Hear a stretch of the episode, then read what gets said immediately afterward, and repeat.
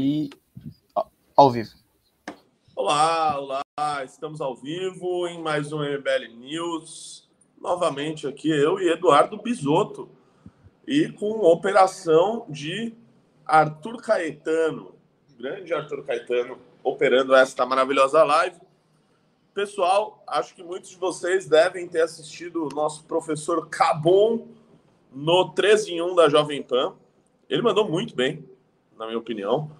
Uh, mostrou assim um alto nível, né? De um alto nível que você só tem no Movimento Brasil Livre. Convenhamos, convenhamos. Assim, e Ricardo mandou muito bem. E eu quero agradecer todo mundo do chat aqui, que nós fizemos um combinado de que nós apoiaríamos o Ricardo Almeida e vocês foram muito efusivos nesse apoio. Né? Quem acompanhou o chat da live lá deu bastante risada. Achei muito engraçado e, enfim, muito bom aqui que a gente conseguiu é, estabelecer essa, esse, esse, apoio aí necessário aí para o Ricardo nessa primeira participação dele ali no, no 13 em 1. E na semana que vem ele vai voltar lá, tá? Essa já é uma boa notícia. E a gente vai divulgar aqui também, tal. Vamos jogar a live lá quando for o horário, uma vez que o programa intercala ali praticamente as lives que a gente faz à tarde e o MBL News à noite. Então dá tempo de você acompanhar tudo. Então, boas, boas notícias. E obrigado aí, rapaziada. E aí, Bisutão? Eu assisti, eu não vi pela live, Renato. Eu assisti na Jovem Pan News, na TV, e fiquei tweetando. O Ricardo deu um banho. A diferença, a disparidade de nível era muito grande.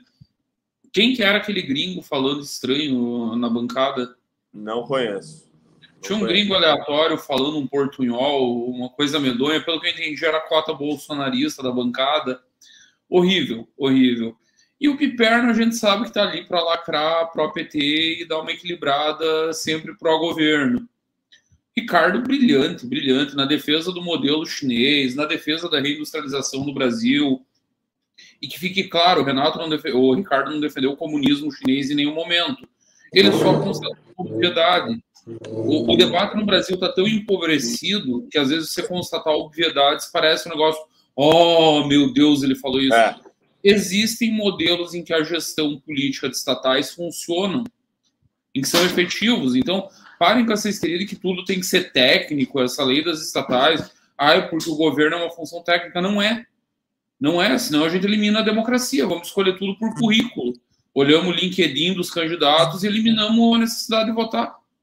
É o que eu falava hoje à tarde, inclusive, sobre o STF, que é uma escolha política. Mas maravilhosa a participação. A hora que discutiram, um dos melhores momentos foi a discussão sobre a situação do Trump nos Estados Unidos e aí você vê que o, os outros dois e o próprio apresentador foram pegos de surpresa com a profundidade da análise. O Ricardo desmontou a análise de todo mundo. Não, o Trump é teatral, mas para ele não é interessante o papel de vítima, porque a psique americana não é a brasileira. Eles não querem o coitadinho, eles querem o vencedor, o self-made man, o cara foda. E, e isso não é legal. Porque... Aula, aula. O Ricardo deu uma aula, comunicação clara, simples, direta, fácil de entender grande participação do professor Ricardo Vulgo Cabum. É, legal. E ele foi tão bem que ele estará lá novamente na semana que vem, é muito, muito bacana aí. É, Eu acho que, que se a PAN tiver cérebro, e aparentemente eles estão tendo na, nos convites que vem fazendo, eles estão no processo claríssimo de reconstrução, estão buscando grandes nomes, Alexandre Borges, estão remontando o plantel. Eles efetivam o Ricardo. A participação foi muito, muito boa. E eu não estou falando aqui nem por ser amigo do Ricardo, pela relação com o Movimento Brasil Livre. Estou fazendo uma análise técnica de jornalista. Uma participação que foge muito da média do comentarista brasileiro, que não sabe do que está falando, dá opiniões na base do palpite, não sabe embasar, muito acima da média. O Ricardo deu um banho na Jovem Pan, grande participação, e acredito que é questão de tempo para fixarem. Essa chamada para segunda já é, já é sintoma já mostra que repercutiu muito bem, e acho que é só questão de tempo para fixarem. E é. vamos é. falar agora de estética, Renato. Que beca, hein? A do Quem? Ricardo. É. Não, na hora que ligou, o que eu liguei no programa, eu vi o pessoal né, de terno e tal, eu falei, meu Deus, o Ricardo odeia usar essas roupas. Será que ele foi a caráter? Eu sei o mesmo. Não, eu me surpreendi. E, e o, o, Ricardo, pô, o Ricardo é um cara da Bahia. Ele gosta de trabalhar de, de bermuda, eventualmente de chinelo tal. Com aquelas Se der para trabalhar direto da rede, tá perfeito, é, é o paraíso. É, exato. E aí eu me surpreendi com, com, com, com os trajes aí do, do nosso professor. E, enfim, gostei bastante da participação dele. Eu acho que ele trouxe ali uma visão, cara, muito madura da, das coisas, né? O que geralmente uma pessoa que é, tivesse esse espaço que ele teve aí para falar e utilizar aquele espaço para fazer análises rasas, para defender uma torcida de um lado ou de outro, né? Para obter ali algum ganho simples. E o Ricardo não foi para isso. O Ricardo foi para fazer análises sérias. E eu agradeço a galera da live que deu a moral lá, conforme a gente combinou hoje e, e a gente falou disso ontem também. É, porque acredite se quiser, o Ricardo ele estava nervoso. ele falou que estava tenso ali com a situação.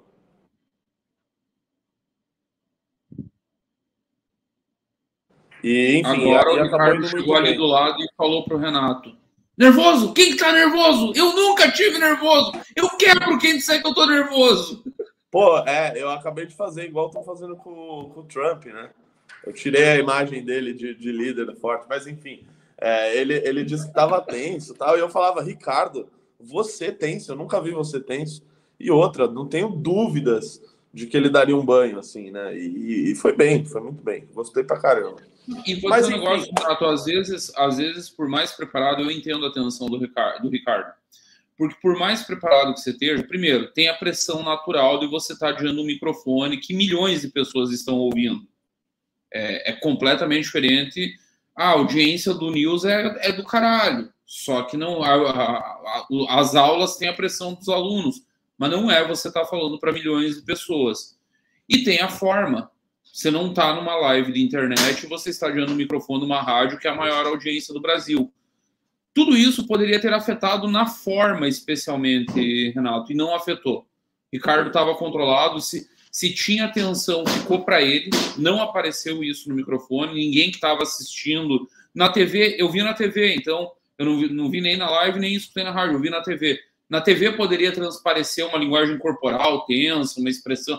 Não, Ricardo estava absolutamente senhor de si e fez uma grande participação. Ah, tinha uma hora que ele, já, ele, já Brasil Livre. Assim, ele já estava sentado assim, aí o cara falou: o que, que você achou? Ele, não, achei, achei razoável o ponto dele.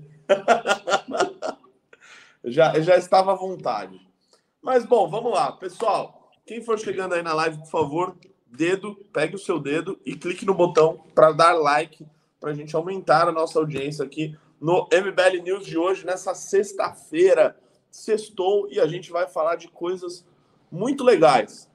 Ah, acho que a primeira pauta que a gente tem aí, o, o Bisotão, é que na Itália foi bloqueado né, o chat GPT, é, com uma alegação de que uh, permite, né, é, é, estaria ali tendo um, um compartilhamento de, de, dados, né, de, de, que certos dados ali estavam sendo passados, que não tinha segurança, algo nesse sentido. Não sei se essa foi a justificativa real, né, convenhamos, uh, ou se, enfim, foi uma, uma maquiagem para proibir algo muito maior, que é uma discussão válida né, de se ter sobre, uh, sobre inteligência artificial. Já que a gente estava falando do nosso professor Cabum, na live que eu fiz com ele uh, essa semana, ele falou algo muito curioso, né? De que, uh, do ponto de vista dele, a, a humanidade não faz menor ideia do que está fazendo com relação à inteligência artificial e está deixando um negócio progredir a níveis que podem ser preocupantes para o convívio em sociedade.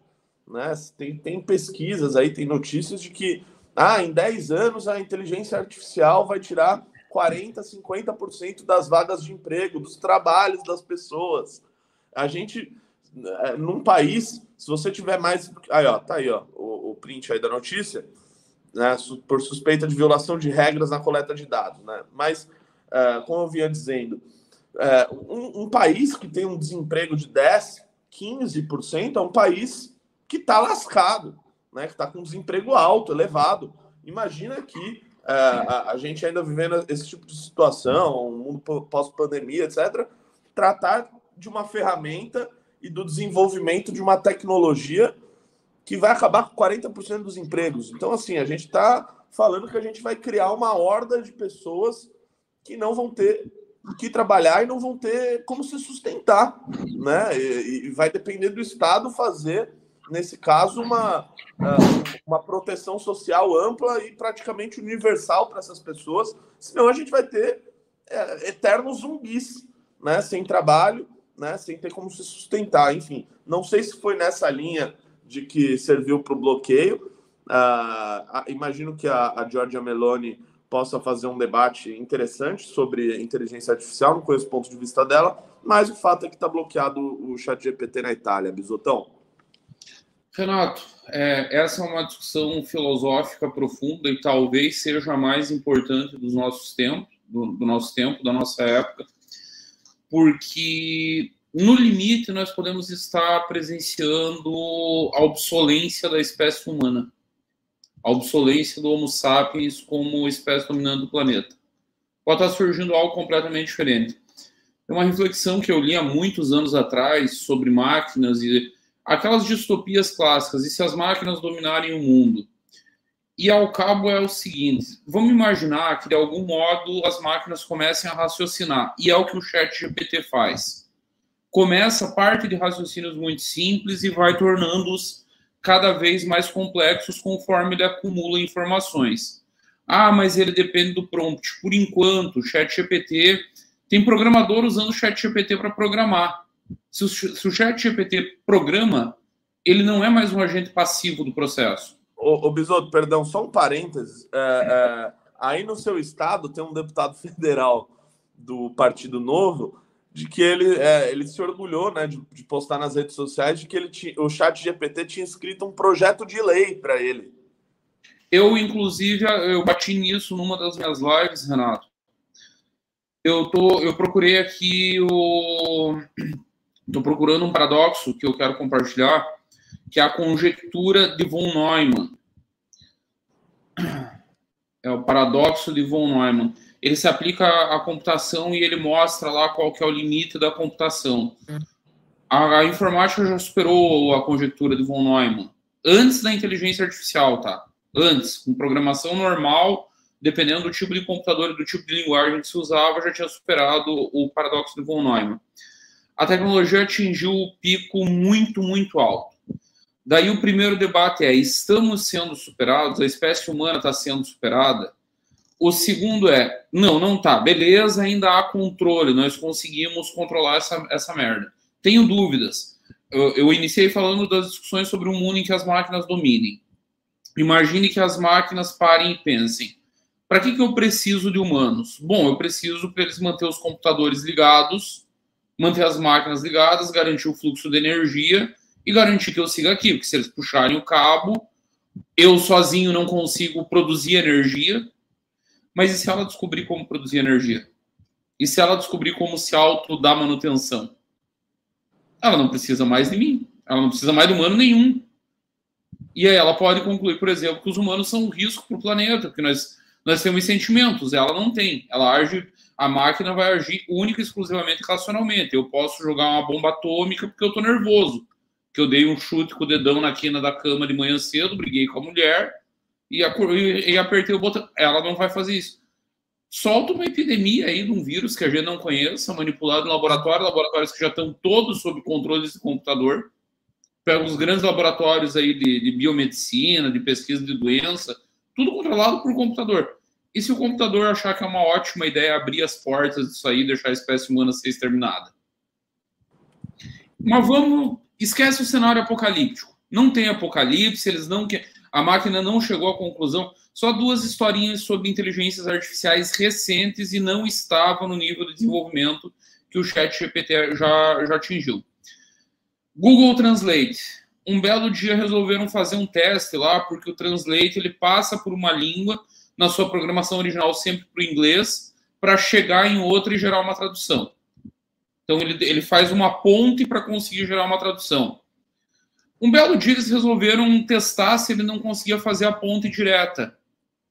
Sabe o que aconteceu no meio do teste? O Google Translate criou uma linguagem própria dele. que ninguém sabe qual é, ninguém sabe o que ele estava falando, e começou a usar essa linguagem autorreferente para gerar a tradução. Até hoje a Google não faz a menor ideia do que a linguagem está falando. Outra historinha sobre línguas virtuais. O, a Microsoft gerou uma, não a tua Microsoft tem uma parceria com o Chat GPT, está integrado no novo Edge, inclusive, o navegador deles. E a Microsoft criou um bot para responder, tentando superar o paradoxo do. Como é que é o nome do, do rapaz lá, o homossexual que salvou a humanidade na Segunda Guerra Mundial? Só um pouquinho. Vou dizer o nome correto dele aqui para não falar besteira.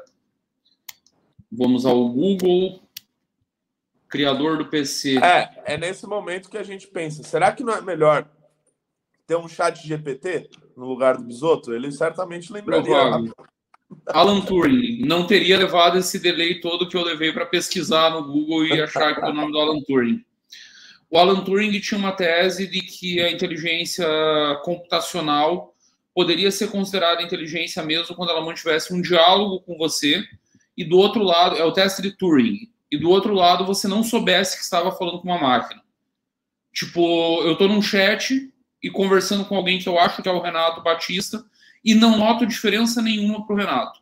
São respostas coerentes, articuladas, que seguem o fluxo do diálogo naturalmente. O chat GPT já faz isso. Ele já superou o teste de Turing. Então, vamos ficar num cenário mais tranquilo, que, na, na, na melhor, que é a melhor das hipóteses no momento que é esse da perda dos empregos, que é esse da desestruturação da economia em larga escala. Nesse cenário, a humanidade deveria estar debatendo agora um modelo socioeconômico. O Elon Musk deu uma palestra outro dia sobre isso. O que, que nós vamos fazer com mais de 50% da humanidade? Provavelmente comigo e com você também, Renato. Daqui a pouco você vai ter a inteligência artificial gerando vídeos com rostos naturais e discutindo política melhor do que nós dois. Claro. Referenciando Aristóteles, referenciando Platão, falando, oh. trazendo isso para a conjuntura, e aí? É, o, o nosso Pedro Deirô, é, ele, ele, ele é muito. Ele, enfim, ele gosta de estudar bastante essas coisas. Ele, esses dias ele propôs: vamos criar o primeiro militante MBL é, é, por inteligência artificial? Dá para gravar vídeos e tal. Uhum. Meu Deus, é, assim, isso é uma realidade. Assim. Isso é. Às vezes a, a, a galera, assim, não, não, parece que não tá vendo que, assim, essas coisas já, já, já podem. Isso que você falou é algo que amanhã pode estar nas redes sociais. E, Renato, vou te dizer: esse porta-voz criado por inteligência artificial, conseguindo ter acesso à base de dados de toda a rede, pesquisando, ele vai conseguir dialogar melhor com o eleitor, inclusive. Se esse cara, se esse cara pudesse ser candidato, se ele tivesse um título de eleitor, ganharia eleição com o pé nas costas. Ele daria respostas muito mais rápidas aos anseios do eleitorado do que qualquer humano é capaz de dar. Tipo, tem um negócio que político, eh, político velho ainda está fazendo, foi usado ainda na eleição presidencial, ainda é usado por marqueteiros, que é a pesquisa de focus group e as pesquisas qualitativas também feitas com questionários na rua. São pesquisas que a ideia é sondar a alma do eleitor, é descobrir o que o eleitor está pensando. Eu já acho isso primitivo, dado o Big Data, dado a massa de dados que a rede social gera. Você já consegue saber isso com muito mais precisão, só comprando dado de Instagram, de Facebook, direcionar muito melhor a propaganda do que com pesquisa tradicional. Agora, uma inteligência artificial, ela nem precisa do Big Data, ela vai acessar a base direto. Ela vai saber antes do, do Facebook saber. A publicidade que ela vai fazer, que ela vai impulsionar no Instagram, vai ser muito mais direcionada do que nós jamais vamos conseguir taguear no, planejamento de publicidade. É assustador, cara. É assustador. Dito isso, o que fazer, Bisoto, para resolver esse problema da humanidade? Não sei, Renato. Eu não, realmente não sei e tenho tranquilidade de falar isso porque assim, eu não acredito que técnica pode ser parada. Eu entendo a atitude da Itália, talvez tentar dar um, um, uma pisada no freio, que é o que eles estejam tentando fazer, é possível. O argumento que eles usam, a invasão de privacidade. Cara, não existe mais privacidade. Eu, eu conversei com o Pedro sobre isso no, na aula que ele deu no, no meu curso. O, você faz sexo com a tua mulher. Dentro do quarto estão dois celulares. Cara, tua transa está sendo mandada para a nuvem. Esquece. Ah, mas eu desligo o celular. Também esquece, o celular não desliga mais. O celular só desliga agora se ele ficar completamente sem bateria. Quando você desliga ele no botão que você acha que desligou, você só colocou ele em stand-by. O microfone continua ali funcional, a câmera continua ali funcional. A privacidade acabou. O Brasil tem aquela LGPD. Não mudou nada, continua circulando um monte de informação privada em rede social. Eu compro CPF em massa a hora que eu quiser em rede. Não existe mais privacidade. Então não tem lei que pare o avanço da técnica. Isso é histórico. Você tem um avanço técnico, foi, paciência. Não há lei que consiga conter o chat GPT. O único jeito de conter o chat GPT seria destruir o programa, destruir o código-fonte, destruir os servidores, ir atrás de todo mundo, no mundo inteiro, que entenda inteligência artificial e matar. Porque não tem outra coisa que para parar. Enquanto houver um programador que entenda, ele vai. Aí, ah, destruímos, conseguimos, paramos o chat GPT. O cara vai recomeçar o código-fonte do zero, em 10 anos ele vai estar no mesmo lugar ou mais, porque agora o cara já sabe como dar saltos por cima do, das falhas de desenvolvimento que tiveram. Então, não tenho resposta. O que fazer, Renato? Não faço a menor ideia. Acho que talvez ter um diálogo aí sobre o que, que nós vamos fazer com a sociedade, com a perda de empregos, que é paliativo, é minorar os efeitos, e rezar para que nós não estejamos nos tornando obsoletos, que se for isso, várias espécies já foram extintas. Nós vamos ser mais uma, paciência acabou a era do Homo sapiens.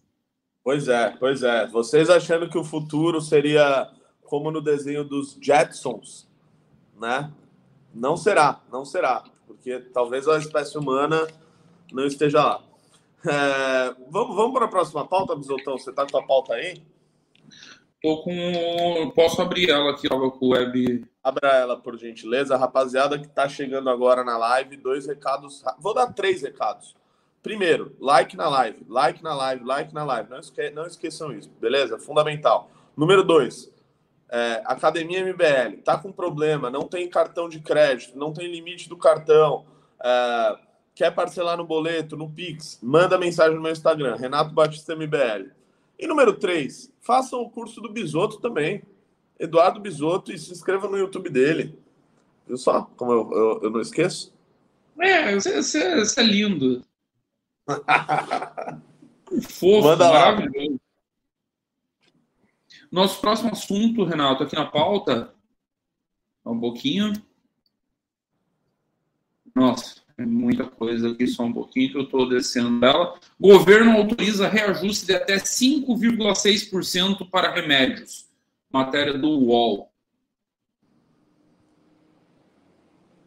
Essa pauta é meio chata, vamos pular ela, acho. Marcos Doval defende que plano para frear Moraes deu certo. Alexandre de Moraes sumiu. Tá, vai, vamos voltar na do remédio, então. Marcos Duval, do seu céu. sobrenome é coragem. Cara, é, não, é, assim, é inacreditável isso, assim. E, esse sujeito Olha. É... Meu Deus do céu, cara. Assim. Como... Gente. O, o Marco Duval é o tipo do cara que o Xandão nunca vai caçar, porque é muito bom. Eu imagino o que, que eles dão de risada nos jantares dos ministros supremos, nos encontros. Você viu que Não. o palhaço falou que eu sumi por causa dele. O cara Não. quase foi caçado quando veio à tona a merda que ele fez. Não, veja bem. Assim, eu, eu fico pegando no pé dos estados né, é, e seus respectivos eleitos, mas assim, ninguém pode falar mal de ninguém. Ah, não, aqui no meu estado todo mundo votou bem. Não. Espírito Santo, vocês votaram num sujeito em 2018 que ele dizia que ele treinava a porra da SWAT, velho. E aí foram ver que ele falou isso porque ele registrou no INPI, no Instituto Nacional de Propriedade Intelectual, uma associação, associação chamada SWAT. Não é que ele treinou a SWAT, mano. Aí votaram no cara. Aí votaram eu vou criar, eu vou criar, Renato, eu tenho eu, eu vou no INPE e vou registrar a marca KGB e vou dizer que durante muitos anos eu preparei os meus alunos para serem agentes da KGB. Não, aí vão lá e colocam o cara lá. Aí o que, que esperar dele, né? O que, que esperar, assim? Não dá para esperar nada. Ele fez a live lá com a, com a gente quando ele xingou a gente, falou mal do Bolsonaro. Aí ele estava ontem para receber o Bolsonaro no avião. Aí para um ele fala uma coisa, aí fez, aí depois foi lá falar com o Flávio Bolsonaro, pedir desculpa. Esse cara, assim, é, assim, ele é no pior dos no melhor dos casos, na melhor das hipóteses, um louco. Sim, um cara que pode botar uma camisa de força nele que, meu, a internação compulsória na certa. Não vai ter psiquiatra que vai negar. No melhor dos casos, no melhor dos casos. No pior, enfim, não, não, vou nem gastar os adjetivos. Renato, às vezes vocês não percebem que vocês estão aí em São Paulo, aí é um pouco minorado isso. No resto do Brasil, eu conheci dezenas do Marcos Duval. Isso é o que mais tem na política. O doido de pedra que chega na política só que no caso do Marcos Duval, ele pegou onda Bolsonaro, ele pegou aquela maluquice que foram as eleições de 2018 e voou. E o próprio bolsonarismo não se organizou em 18, verdade seja dita, não é? O, o, o PSL foi nos estados com o que tinha. Tipo, ah, ah, tem esse maluco aí, vai. Aqui em Santa Catarina decidiram o candidato e na última hora, tipo, as coisas total, full aleatório. Foi, foi full aleatório aquela eleição. E aí surgem malucos assim. Mas um é. pouco se perguntar, ele participou da colonização da Lua, ele tem uma base secreta na Lua, que ele treina os agentes da SWAT, já Não. esteve em Marte. Meia volta parece uns desses nos Estados Unidos. Não, eu, eu trabalhei por sete anos, é, fui chefe de gabinete na Câmara de Vereadores e na Assembleia Legislativa. Então, eu já tive contato com muito louco, né, desses que você falou. É, vou até contar um, um para dar um exemplo, para ilustrar. Teve uma vez que um sujeito bateu lá, na Câmara de Vereadores uh, e ele queria queria falar com, né, com o político, com o vereador tal. Ah, não tem, vai, vai o chefe de gabinete. Aí o sujeito, que ele, ele tava com a abadá da Brama, regata, né? E ele tinha aquele problema do sono, que agora me falha a memória. A Basicamente, ele, é, ele dorme em qualquer lugar. Ah, Aí não, falei, não é apneia. É uma, é, é uma síndrome, é uma síndrome é, específica. Aí, beleza, falaram, não, vamos lá chamar ele. Aí beleza, foram me chamar, nisso que eu voltei, o sujeito estava dormindo já. Aí beleza, fomos lá na conversa. Ah, pera só um minuto, vou pegar um café. Ele estava dormindo, voltei. Beleza. E aí ele quis me dizer que ele queria ser presidente da República. E assim, não era um, um, um mendigo, não era um morador de rua, não era um bêbado. Era uma pessoa. Sei lá, ela saiu de lá e foi trabalhar em algum lugar. Ela queria ser presidente da República. Teve um cara uma vez que foi lá que ele queria ganhar uma medalha para uma música que ele mesmo fez. Então, assim. Não, fora, as pessoas não sabem, fora todo dia tem um que tinha solução para acabar com o PT, que ninguém mais tinha pensado. É. Eu vou acabar com o PT, dossiê pronto, tudo pronto. Ninguém conseguiu, mas ele tinha solução para destruir Zé Dirceu, Lula, todo mundo, para botar na cadeia. E, e, e, e assim, a gente, né, bom, aprendeu, né, conhecendo essas figuras, a saber o que, que você pode dar importância, dar trela ou não, né?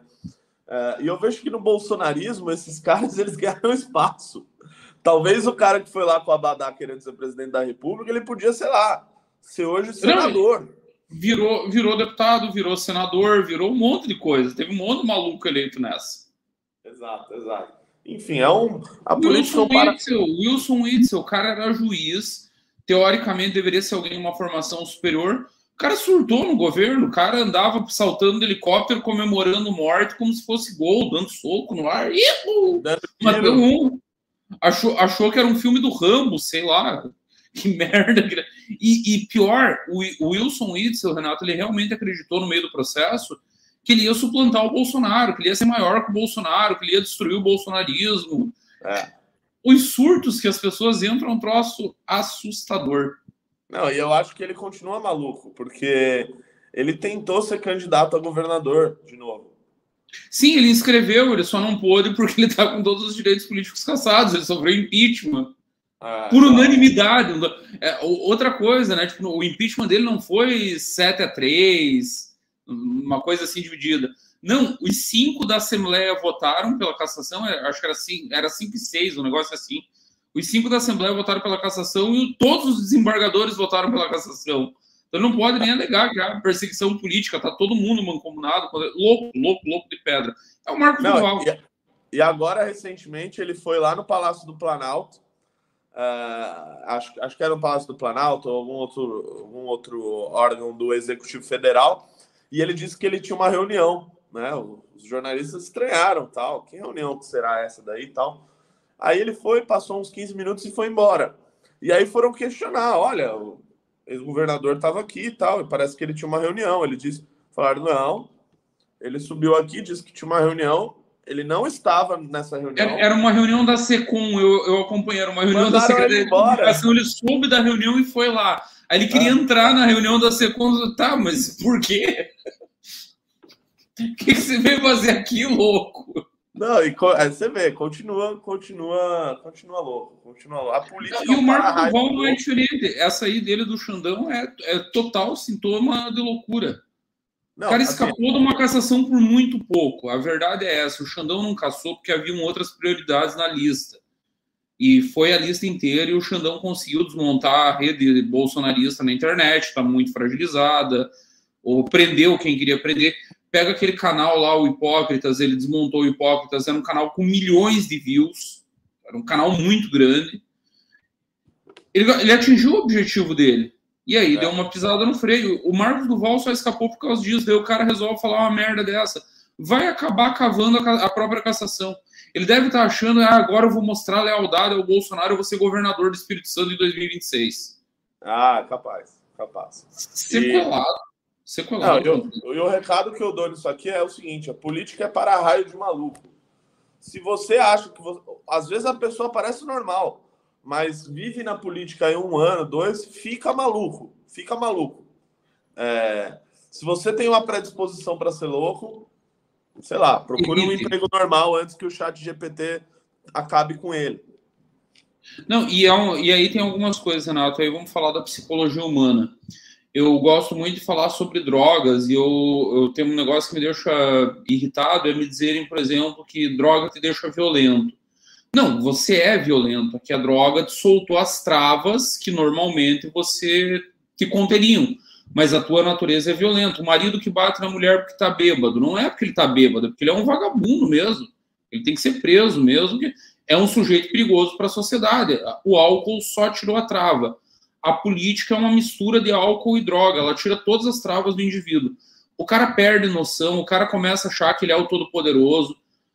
Você teve na Câmara e teve na Assembleia. Não tem assessor que acha que manda mais do que o parlamentar, que manda mais do que o dono do mandato, do que o eleito? Que mais tem? Pega tia do café, ela acha que está influenciando a pauta da casa, que ela decide que o presidente. Não, porque o presidente me ouve muito. De vez em quando ele vem tomar um cafezinho aqui comigo e fica uma meia hora, 40 minutos para saber o que ele põe na pauta ou não. É bizarro, cara, é bizarro. Então, é para raio do maluco. Se você tem alguma instabilidade emocional, evite. Evite. É. Que aí, tirando tudo isso, ainda tem tensão, tem pressão. Não é um negócio muito agradável de se viver. Não é o melhor dos mundos. É, Quem disser o contrário para você está picareteando, está mentindo. Sim. É, e a, e a, pessoa tem, tem muito isso, né? Do, de, se deslumbrar muito facilmente, né? Com, com, enfim. Imagina essas pessoas, muitas delas eleitas ali na esteira do Bolsonaro, pessoas que, sei lá, o cara era, mano, não sei, o cara era, sei lá, ele era recepcionista, aí ele sei lá, ele atirou numa imagem do, do Lula e foi eleito, sei lá. E viralizou e, e, era o cara do Bolsonaro. Aí ele chega num lugar que tem um monte de policial assim, né? É, enfim, diversos ali. Não, é, não, é nem o privilégio em si, isso, isso, isso não, é, é, a pompa né, que tem no, no cargo, o sujeito. A ritualística toda envolvida. Exatamente, é o sujeito pira é, na maluquice. É, vamos, tem, nós só para fechar o assunto, nós tínhamos uma piada. Há coisa de 10 anos atrás, tinha uma universidade na minha cidade natal. Não, faz mais, faz uns 15, 14 anos, 13, 14 anos atrás. É, era chamada Universidade do Contestado. E aí teve um problema jurídico lá, porque eram vários campos, só que cada campus tinha uma personalidade jurídica diferente. Aí o Ministério Público disse que ou se unificava tudo, ou cada campus deveria virar uma universidade separada que a lei não comportava aquele arranjo. E aí a nossa universidade lá em Caçador virou universidade própria, a Uniarp, Universidade do Alto Vale do Rio do Peixe. No período de transição, teve um reitor interino, nomeado interinamente pelo Ministério Público, até que se fizesse a nova eleição, que o Conselho Universitário se reunisse e escolhesse um reitor. E aí, esse reitor interino, chamado de magnífico, é a forma de tratamento de reitores de universidade é magnífico, é o magnífico reitor fulano e tal. Aí, um belo dia, eu fui conversar com o empresário sobre a eleição do conselho, todo o processo que a gente estava tocando, deu uma a crise na cidade. E aí ele me falou, Eduardo, esse rapaz ele está completamente bobo. Começaram a chamar ele de magnífico e ele não entendeu que era um título. Ele começou a achar que ele era magnífico mesmo. Ele levou a sério. É, é, eu imagino. Assim, é, isso, Sua isso excelência realmente... o tempo inteiro e o cara começa a achar que ele é excelente mesmo, maravilhoso. Ai, ai, ai. Vamos para a próxima pauta aí. Deixa eu ver aqui a próxima pauta. Vamos lá, o Marcos Duval, seu sobrenome é Coragem. A nossa próxima pauta: Exército vai punir quem comemorar golpe de 64, diz presidente. Deixa eu ver se é o presidente Lula. Não, presidente do PT. Meu Deus do céu, a Glaze Calada é uma poeta. Deus que me perdoa. É, não, eu... não, não. Olha, eu, eu, li o presidente primeiro, dei o rolê a tela. Não, deve ser o presidente Lula, né? Ele é o comandante em chefe, ele pode. O presidente do PT. A quem que é você, Glaze? Pelo amor de Deus, o exército não é teu. Ô, Bisoto, na linha do que você falou hoje na live da tarde, uh, de que o Bolsonaro uh, não tá assim, tá, tá se colocando meio de canto, não quer falar besteira, não quer, uh, enfim, sair falando as abobrinhas que ele falou enquanto ele esteve no governo, por achar que as abobrinhas que ele falou foram o fiel da balança para ele ter perdido a eleição. É, assim, a gente sabe, no dia 31 de março, o Bolsonaro faz uma algazarra desde que ele era vereador. Né? Ele é o cara que ia lá com a equipe do Super Pop do CQC soltar rojão, faixa, uh, em homenagem à, à, ditadura e coisa e tal, no dia 31 de março. Sempre fez isso, sempre. Ele faz isso há 32 anos. Muito bem. E hoje eu não vi que nenhuma é... declaração dele. O, assim, o único que eu vi, assim, de fato, que fez uma declaração uh, foi o general Mourão, que é um cara, uh, né, ligado totalmente ligado umbilicalmente ao exército, foi o único que fez uma, uma declaração uh, sobre o regime de 64 e coisa e tal. De resto, Bolsonaro. Eu li uma matéria que eu tava. Eu, eu, eu, não sabia se eu gargalhava, se eu chorava, se eu ligava para o jornalista e chamava de burro. Contrariando ordens do Exército, o Clube Militar do Rio de Janeiro comemora 31 de março as ordens valem para ativa, não para reserva, seus imbecis. Os caras estão aposentados, é tudo um bando de velhinha de pantufa. Eles não, não têm que cumprir ordem nenhuma. Não, eles têm que fazer a barba todo dia, cortar o cabelo. Na reserva, meu Deus. Dez séries de, de, de, flexões, mais não sei quantas de abdominal, velhinho de 90 anos lá, um, dois, três, quatro. Pelo amor de cabeça do Bolsonaro. Isso, né? Gente, pelo amor de Deus, o Clube Militar é uma instituição civil, o caráter dela é civil, não responde a nenhum militar, não tem comandante militar, não tem nada. É um sindicato de milico, é um clube que os milico aposentados vão para se reunir. E depois, né, assim, você vê uma ignorância jornalística, enfim, ignorância brutal. E aí vai esse tipo de pessoa que escreveu isso daí, vai criticar a dona Neide, de 73 anos, que compartilhava fake news do Bolsonaro de que o, uh, o Superior Tribunal Militar ia, sei lá, ia julgar o Xandão e não sei o quê. Com que moral? Com que moral? Não tem moral nenhuma, só. Não, aí sai uma notícia dessa da Glaze, uma presidente de partido, dizendo que militar comemorar o 31 de março vai ser punido. Cara, não, não tem autoridade nenhuma para isso. O exército tem comando, tem linha de comando. As forças armadas têm linha de comando. E no topo da linha de comando tem uma entidade, tem um, um cidadão democraticamente eleito. No momento se chama Luiz Inácio Lula da Silva. Ele poderia dar uma declaração dessa. Quem é a Glaze na fila do pão para ameaçar militar de ser punido. Aí é esse tipo de coisa. O, o, petismo não esquece de nada não aprende nada nunca. É esse tipo de coisa que vai fazer militar se mobilizar e resistir. Os militares, Renato, estavam há 30 anos afastados da vida política brasileira. Não davam palpite, você não escutava pronunciamento de militar. O Geisel, pouco antes de morrer, o ex-presidente Ernesto Geisel, deu um longo depoimento para a Fundação Getúlio Vargas. O, o, o, nome do livro é Geisel, procurem aí, Geisel, Fundação Getúlio Vargas. Livro maravilhoso, ele passa limpo o período dele de governo, os outros governos do regime, o movimento tenentista, a baita, a baita de uma entrevista. Numa determinada altura, eles perguntam sobre os militares na política, se vão voltar, se é, o Geisel diz: não, a nossa parte foi feita, nós cansamos, não tem mais o que fazer, nós vamos cumprir as nossas funções de Estado. E aí o entrevistador pergunta: ah, o deputado Jair Bolsonaro, mal militar, mal militar, não representa nada da caserna, foi um, foi um militar indisciplinado, nunca representou, ia ser expulso do exército. Ele, o Geisel, entrega que o Bolsonaro fez um acordo com o ministro do Supremo Tribunal Militar, amigo dele, para salvar o soldo, para ele poder se aposentar deu um pau no Bolsonaro disse que o Bolsonaro não representava milico nenhum. Quando é que os militares voltam para a política? Quando a Dilma tem a brilhante ideia de 40 anos depois reabrir as feridas da ditadura com aquela comissão da verdade de um lado só, né? Porque investigar guerrilheiro assassino não queria, porque investigar atentado terrorista da esquerda não queria.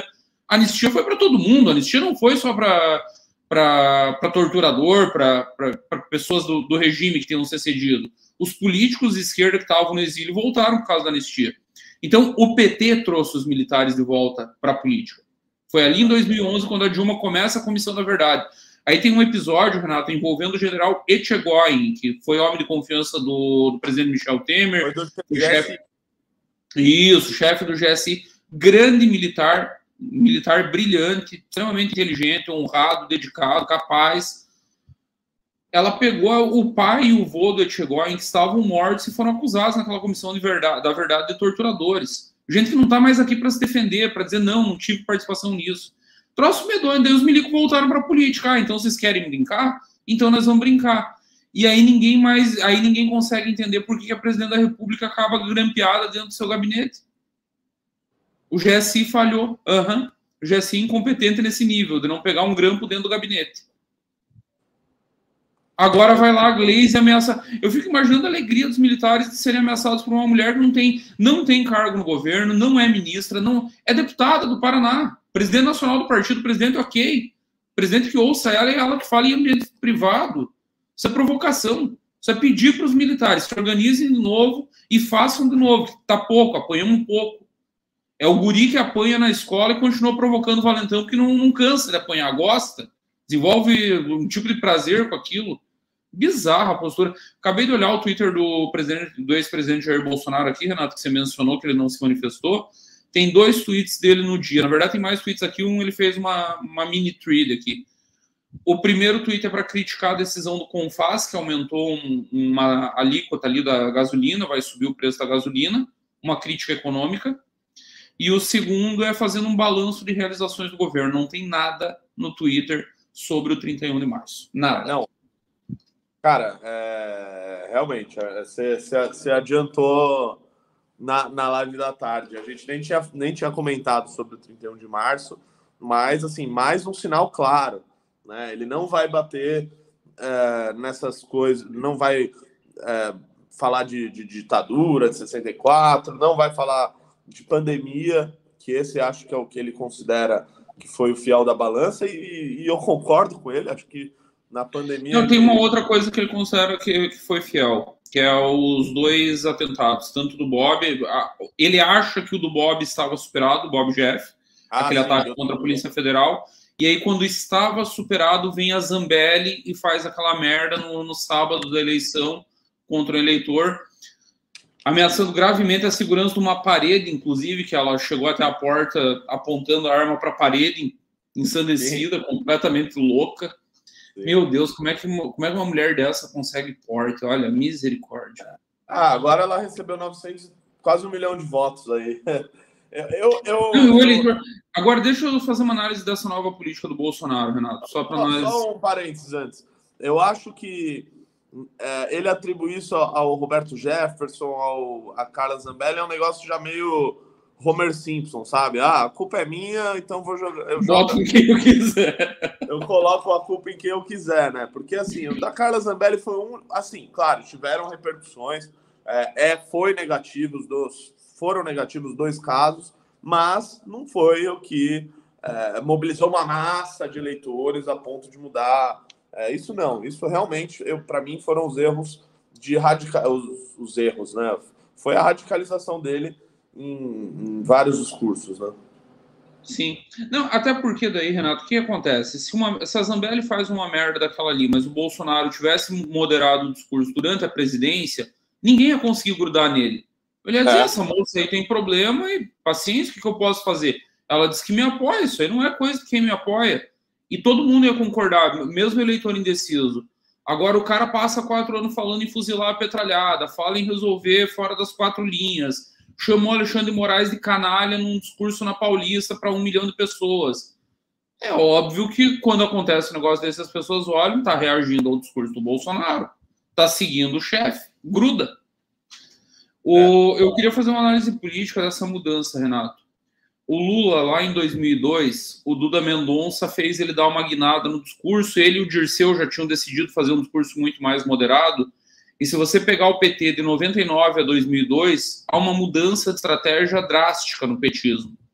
Em janeiro de 1999, o ex-ministro Tarso Genro levou para uma reunião do Diretório Nacional do PT uma moção pedindo para o PT lançar a palavra de ordem fora FHC. Ele alegava que o FHC tinha praticado estelionato eleitoral, mantendo a paridade cambial até a eleição e daí logo depois da eleição tirando a paridade cambial o Lula e o Dirceu operaram para derrubar o Fora FHC dentro do diretório do PT. E o PT não defendeu impeachment nos quatro últimos anos do, do Fernando Henrique, não teve um pedido de impeachment do PT. Moderou a linguagem, moderou o discurso, porque eles constataram óbvio.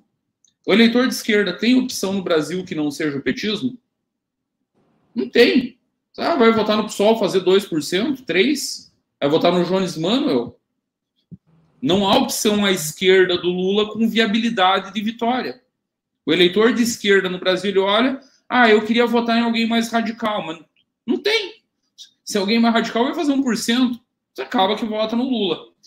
A direita não está muito diferente, o cálculo do Bolsonaro não está errado. Esse eleitor radical do 31 de março tem opção viável? Alguém que é, vai fazer o mesmo discurso e chegar em 20%, 30%? Não tem. Agora, isso me parece óbvio, né? Ele demorou quatro anos para. O poder, nós estávamos falando agora há pouco do de Câmara, de Assembleia. Você imagina a solidão que é a presidência, Renato. O cara convivia ali só com o Carluxo, com o Eduardo, com o Flávio, todo mundo dizendo que ele era lindo, que ele era gostoso, que todo mundo amava ele. Aí o cara vai nas motocicletas e começa a acreditar que aquilo ali é o povo brasileiro mesmo.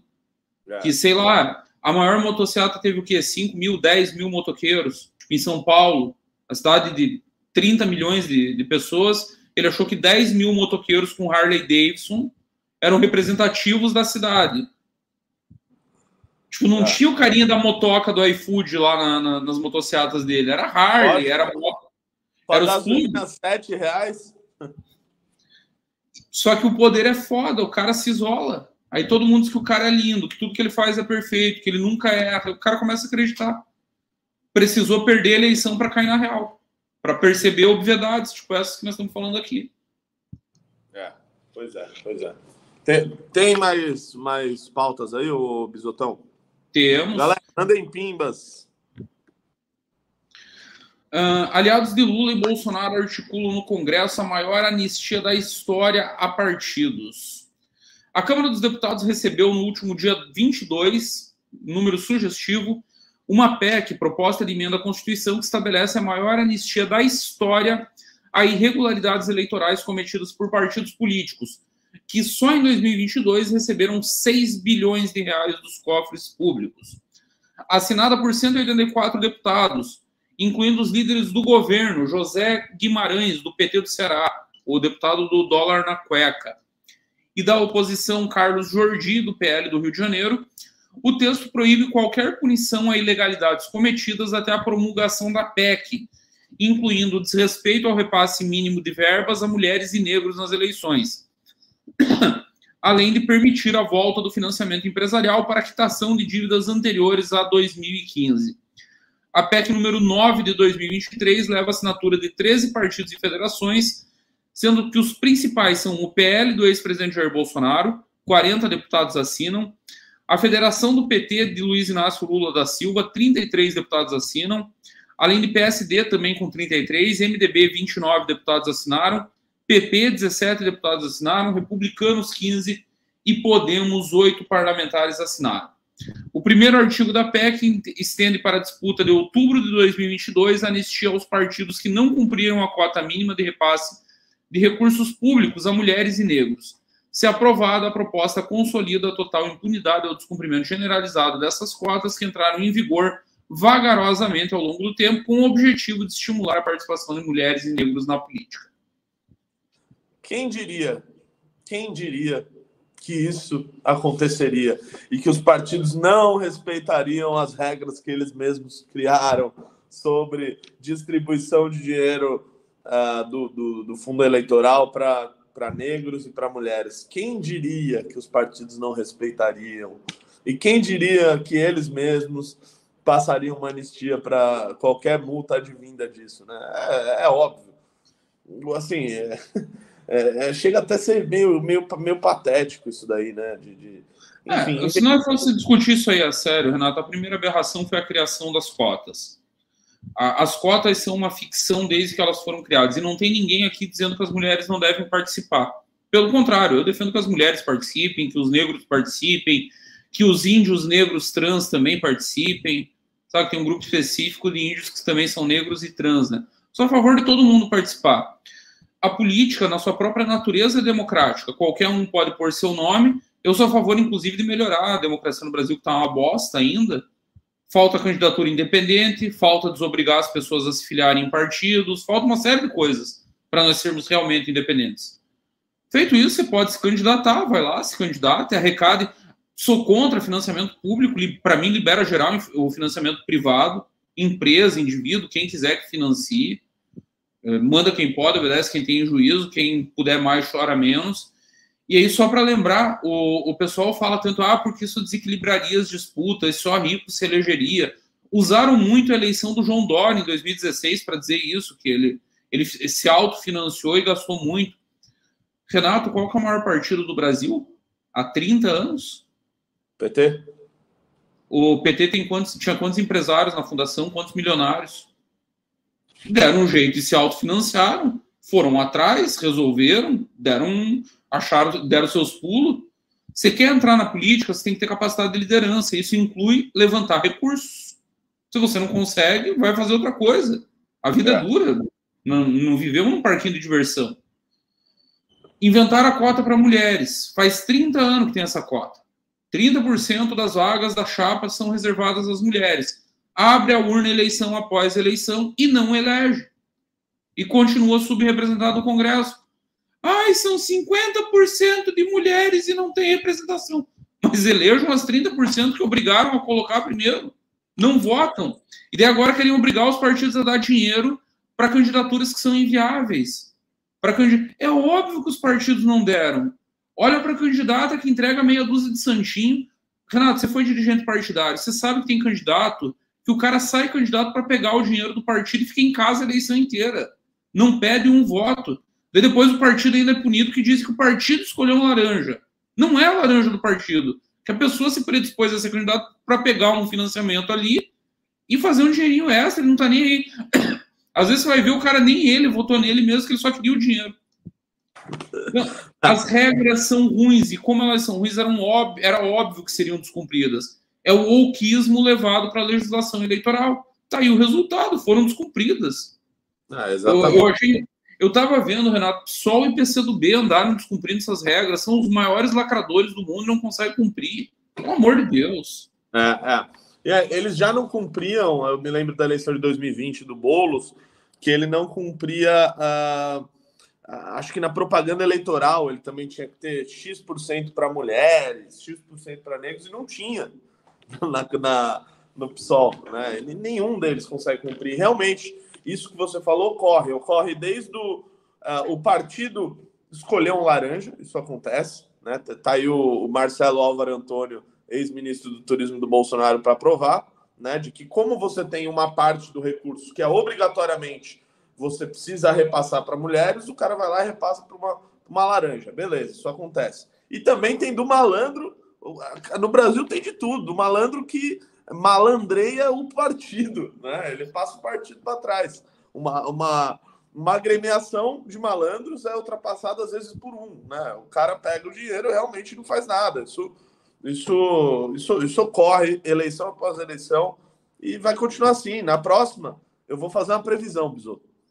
Acontecerá isso, partidos serão mutados e eles vão passar uma anistia. Mas é óbvio, pelo amor de Deus, isso é tão óbvio, mas tão óbvio. É triste. É, e aí, o, o, triste de tudo, Renato, que era só eliminar a hipocrisia da discussão e nós resolveríamos o problema. Vamos parar de palhaçada, libera tudo. Libera tudo. Ah, eu acho engraçado que as pessoas ficam com esse discurso histérico contra financiamento público. Gente, o financiamento público só existiu porque vocês ficaram histéricos antes com o financiamento empresarial. Não se faz política de graça, nem aqui, nem nos Estados Unidos, nem no Japão, aonde é. o professor pode cagar de porta aberta na frente do imperador. Nem lá a política de graça. Até lá se gasta dinheiro. Então, de algum lugar sai. Querem acabar com o financiamento público? Eu também quero. Eu acho que o dinheiro público tem que ir para saúde, educação, segurança. Então, vamos acabar com o financiamento público e liberar o privado. Quem puder arrecadar, arrecada. Horário eleitoral gratuito, outra aberração. Quem tiver dinheiro para anunciar na Globo, que anuncie. Quem não tiver, que se vire. Paciência. A disputa vai ser desequilibrada. A vida é desequilibrada. Vocês acham que o Barcelona tinha que ter cedido o Messi para o Santos para equilibrar a disputa do Mundial em 2010? pois é. Pois é. é. Arthur Caetano, nosso produtor, se você puder me responder no chat. Uh, eu preciso saber se tem pimba, se não teve. É, Você não tem, pelo amor de Deus, mande, senão a culpa será minha. é verdade, é verdade. É... Bisoto, tem, tem mais, acho que tem mais uma pauta aí, né? Ah, deixa eu ver. Não, não temos mais pauta. Essa é a pauta final. Os meus assuntos que eu tinha te mandado no privado eram bem melhores a propósito. É, eram melhores, eram melhores, é verdade. Você quer abordar um daqueles assuntos, ô Bisoto? Ainda tem, tem, ainda dá. Ainda temos tempo. Tivemos um pimba aí que não teve pergunta. Leandro Rodrigues Salomão mandou dois dólares. Like na live aí, pessoal, por favor, hein? A gente tá já já indo para os pimbas aqui. Bisoto, pega mais uma pauta da, da sua pauta. E aí a gente vê se tem pimba depois e, e é isso. Ah, pera aí, eu tô viajando, Renato. Viajei, tem pauta mais, sim. Ou Olha não. Aí. Calma. Não, não tem. Eu não estou viajando. Calma. Vou, vou voltar para minha pauta. Então, Renato, saiu hoje a condenação do perito responsável pelo laudo do acidente que matou Tomás Alckmin, o filho do, do vice-presidente, ex-governador Geraldo Alckmin, da primeira-dama Lu Alckmin. O cara foi condenado por fraude no laudo. História que começa a ficar cada vez mais esquisita. É, eu, assim, não faço a menor Quer que ideia. eu leia o que aconteceu? Por, é, por favor eu vou resumir aqui para não ler tudo. Basicamente é o seguinte: o, o, Ministério Público descobriu que o cara não fez laudo nenhum, ele deu um Ctrl C, Ctrl V no laudo da, do CENIPA. Para piorar, ele para preencher mais, sabe o aluno que dá que você o nerd impresso trabalho diz copia, só não faz igual? Ele tentou não fazer igual, ele inventou uma meia dúzia de coisa. Ele mudou a posição dos instrumentos no painel ele disse que as chaves estavam todas no lugar certo, estavam erradas. Tinha foto do Cenipa mostrando as chaves tudo torto, tudo com problema. Ele disse que tinha analisado uma aeronave militar que era do mesmo modelo do helicóptero para comparar os problemas. Isso é comum em acidente aéreo. Você pega uma aeronave igual e eles comparam para ver o que, que, deu de errado. Tipo, se ela está funcionando, aquela, o que, que aconteceu. Era outro modelo, era o modelo errado e nós não estamos falando de um. Ah, foi é, inocência, ele não sabia 30 anos como perito do Estado de São Paulo. Foi condenado no processo inteiro ali, foi condenado inclusive à perda do cargo. Foi demitido. A defesa diz que vai recorrer, acredita que o mais engraçado é o argumento da defesa para tentar defender. O cara foi condenado justamente por dar Ctrl C, Ctrl V no laudo de Senipa e preencher o resto com mentira. E aí a defesa diz: não, mas a conclusão dele é a mesma do Senipa. Tipo, ela confessa que o cara deu Ctrl C, Ctrl V no laudo do Senipa. Bizarro, bizarro, história muito estranha. Muito estranha, aí, sim. Cara, esses acidentes aéreos envolvendo política, o meu lado bolsonarista tiozão do Telegram dispara. Porque... É, o meu também. Eu até tenho uma opinião. Não vamos dar aqui, mas nós temos uma opinião a respeito. É, eu tenho uma opinião, cara. Eu tenho uma opinião, mas. Meu Deus, meu Deus, assim, história escabrosa, escabrosa. É, essa, essa chega a termo, né? Aí você tem histórias que a gente não sabe em detalhes o que aconteceu caso Eduardo Campos, o laudo da aeronáutica é inconclusivo. Basicamente, eles concluem que foi um erro do piloto. E o do teoria? teoria no, também erro do piloto.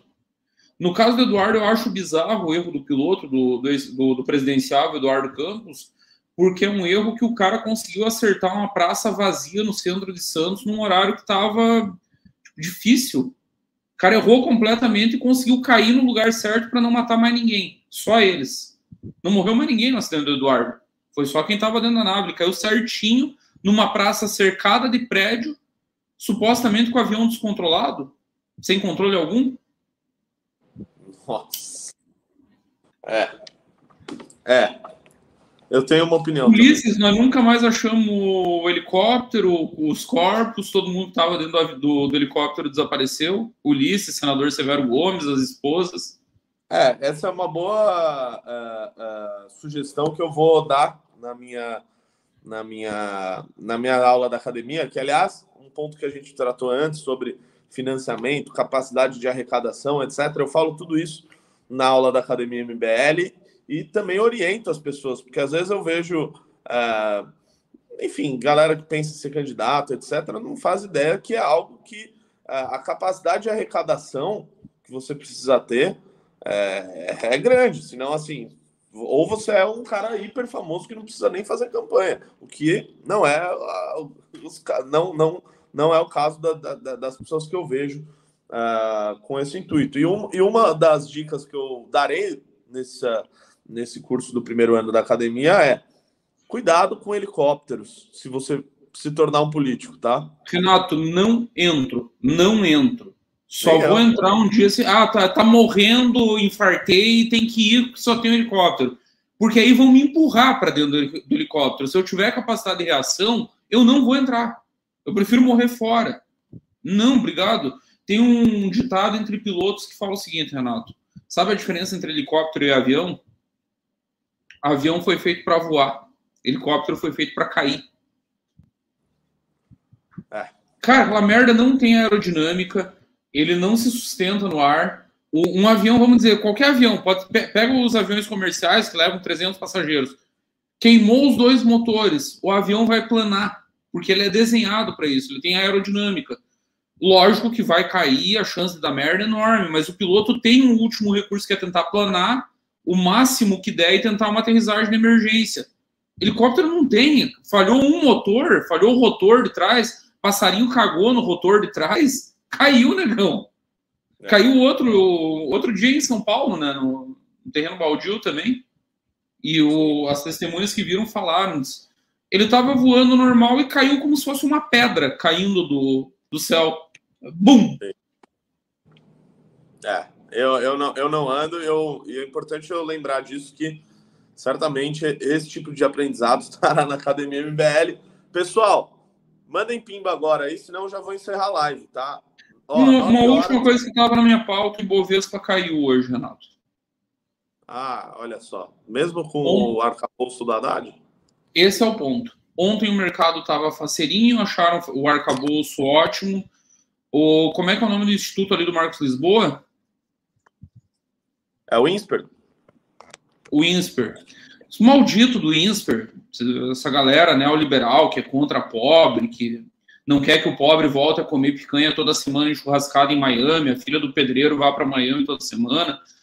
Eles resolveram fazer conta e eles mostraram uma série de furos no arcabouço. Ah. Mostraram, inclusive, que o, a depender do cenário, a dívida dispara. Que não, não entrega. Não à toa. Renato, vamos lá. O governo apresentou um slide ontem na apresentação, eram 12 slides. É uma proposta complexa. Você não reduz uma proposta econômica complexa como arcabouço fiscal em 12 slides. O Fernando Issadad é aluno do meu curso. Vou botar ele para dar umas aulas sobre helicóptero. Ele disse que o helicóptero plana assim, mandou um super pimba aqui, mandou um pimba. Homem alto. Alto rote à vontade nele, Fernando Issadad. Eu e o Renato, você não vai pegar, não. Esquece, irmão. Ai, ai. É, mas para continuar sobre o arcabouço, que foi, foi apresentado. É, um, é, uma, é uma proposta super complexa do ponto de vista técnico. Eles apresentaram 12 slides. Chega numa altura que você começa a olhar, tem três curvas diferentes. O que o INSPER chegou à conclusão é que a curva com a pior, com a piora no aumento da dívida é a mais provável, que, as, que não há garantia com aqueles gatilhos que eles apresentaram de que o governo realmente vai conter as despesas quando furar ali, quando der problema. Boa parte da argumentação da Haddad ontem se baseava nisso. Não, porque tem gatilhos. Quando alguma coisa der errado, a arrecadação caiu. O governo vai ser obrigado a fazer ajustes no, nas despesas. O, o INSPER mostrou que não tem nada disso, que os gatilhos deles não são garantia de nada. E aí o mercado começou a cair a ficha. E vários economistas liberais também fizeram projeções. Tá aí o resultado. E Bovespa fecha em forte queda e volta aos 100, 101 mil pontos com essas incertezas. Que agora começa a análise técnica, né? Ontem foi a análise política. Todo mundo muito feliz que todo mundo quer um arcabouço fiscal. E ontem, ontem, a narrativa dominante era do PT, inclusive se falava que o arcabouço era melhor do que o teto. O Temer elogiou o arcabouço. O Temer elogiou o plano Haddad. Só que agora entrou quem entende da área, né? Agora entrou economista de verdade fazendo conta. Aparentemente não é tão bom quanto parecia. É, pois é, pois é. Eu, nessa discussão econômica aí, eu não, não tinha visto uh, esse estudo do INSPER, mas, uh, assim, complexo. Ao meu ver, pare, parece, assim, é um, é, um te, é um tetinho. Como diria o Milton Neves, que tem pênalti e tem pênalti. Não é um teto de gasto, é um teto de gasto. É, é, é. Mas também né, não é nada, é, sei lá, como os, a ala mais radical queria, né? Acabar com o teto de gastos, gastar desesperadamente. Isso também é, não parece que vai ser o caso, mas. O Lula não, não é otário. O Lula sabe que se ele faz isso, o governo dele acaba. Sim. É, agora, se no final tá dando uma disparada da dívida, aí vai ser bastante problemático. Eduardo aí Bisotto, aí vai ser difícil brigar com o Campos Neto e dizer que o juro está muito alto. Pois é, pois é, exatamente. Exato. Se bem que o Campos Neto sai ano que vem, né? Teoricamente, sim, encerra o mandato e o governo apresenta outro nome. Que já se dá meio que por certo que seria André Lara Rezende, que é o ah, pai é. Da, nova, da teoria monetária moderna, MMT. Interessante. Interessante. Nos bastidores do governo estão dando isso meio como certeza. Uau, estranho. Não é um nome, né? É, sei lá. Parece até que é um bom nome. Eu tenho medo, eu tô com alguns medos, Renato, que tem tanta coisa estranha acontecendo que até do André Lara Rezende eu tô com medo. É tô tipo a Regina Duarte, eu tô quase versão Regina Duarte. Eu tenho medo, muito medo. Eduardo Bisotto, obrigado por mais este programa aqui com você. Chegou mais um Pimba. O Isma mandou 11 reais e não falou nada. Obrigado, Isma. Ah, não. Falou. Mandou. Sou piloto há 17 anos. Cenipa investiga, polícia copia e cola. No caso do Eduardo, foram uma série de erros. Já perdi amigos muito experientes por erros bobos. Avião, helicóptero, avião de rosca. Tô fora. Olha aí. É, não, não dá. Piloto. Se conversar com qualquer piloto, Renato, eu já conversei com, com alguns. Tem uma grande amiga da Jéssica que o marido foi presidente do Bolsonaro, foi piloto do Bolsonaro agora, do, do, do nosso Air Force One. E ele participou daquele resgate de 2006 lá da, da Gol no da Trágico na Amazônia. Piloto nenhum gosta de Só um pouquinho, Renato, que eu tô. Eu tenho um filho aqui tendo um ataque psicótico porque ele tá trancado. Deixa eu pedir pra Jéssica soltar ele ali. tá mantendo ele em cárcere? É, não, ele tá na, na sala e eu tô aqui no meu escritório, fica no corredor e o corredor tá fechado, e ele não consegue abrir a porta, tá em surto ali. Bom, é, avise Dudu que estamos no final do programa, já que não temos mais pimbas. O único, aliás, os meus únicos últimos dois pedidos, se você tem problema no pagamento da Academia MBL com cartão de crédito, é, quer pagar em boleto, quer pagar no Pix, me manda mensagem no Instagram, Renato Batista MBL, eu vou sair da live e vou estar respondendo todo mundo. E, número dois, assista Eduardo Bisotto no canal Eduardo Bisotto, às 21 horas. Em Beleza? 48 minutos. Se inscrevam no canal Eduardo Bisotto, ativem sininho, façam a coisa toda. Seu canal tá muito profissional, cara. Tem tá o Corta pro Bisotto, tem vários quadros. Eu vou, vou fazer uma última agora, que é tirar os cortes, tirar os vídeos e fazer a separação ali. Chegou no ponto de fazer isso, fazer um canal de cortes e um canal só de lives. Justo. Nós fazemos isso, acho que faz sentido. É a Bom, melhor coisa, engaja mais, inclusive, o YouTube entrega mais. É verdade, é verdade. Bom, obrigado a todos pela audiência. O MBL News volta segunda-feira com muito mais. Beijos, abraços.